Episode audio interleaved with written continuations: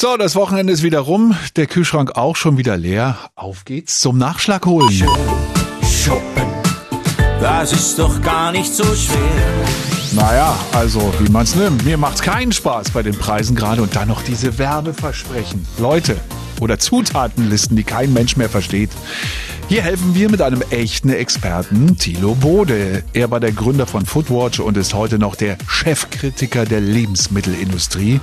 Gerade hat er ein Buch veröffentlicht, der Supermarkt Kompass, mit dem er uns ein wenig Orientierung im Supermarktdschungel geben möchte. Reden wir drüber. Schönen guten Tag, Herr Bode. Guten Tag. Womit werden denn Verbraucher im Supermarkt eigentlich am meisten getäuscht?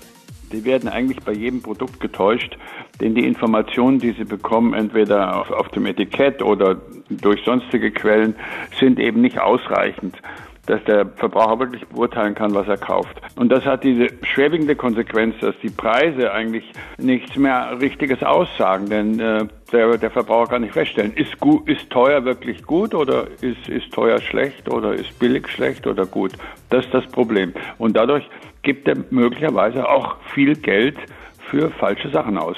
Ja, Sie sagen gerade eben erwähnt, billig ist nicht schlecht, teuer nicht gut. Woran erkenne ich denn, was gut und was schlecht ist? Darum geht's ja genau. Ich beschreibe ja mein Buch, dass Sie das eben nicht erkennen können. Und ähm, das ist ja das Problem. Nehmen Sie mal die sogenannten Direktsäfte. Ja, das sind ja die Säfte, wo der Saft direkt aus den Früchten oder aus dem Gemüse gepresst wird. Ja, ja. da denken die Verbraucher natürlich wunderbar. Das ist natürlich viel besser als Saftkonzentrat. Das steht auch nirgendwo drauf. Was aber gesetzlich erlaubt ist, gesetzlich erlaubt ist, dass ich diese Säfte, die ausgepresst sind, Wärme behandle, zum Teil auch tief gefriere, die Aromen entziehe, die Vitamine entziehe und dann nach dem Transport, bevor die Säfte abgefüllt werden, die Aromen wieder zusetze, natürlich künstliche Aromen und die Vitamine auch wieder zusetze, ohne dass der Verbraucher das erfährt. Und dann ist es natürlich konsequent, am besten kauft er gleich Konzentrat, das ist nicht ja. schlechter. Gibt es so eine kleine Faustformel, Herr Bode, etwas, auf das wir immer achten können, wenn wir einkaufen gehen? Was können Sie uns Verbraucher denn erraten? Also angesichts der Lage und auch sonst kann ich den Verbraucher nur raten, zum Discounter zu gehen. Ah ja.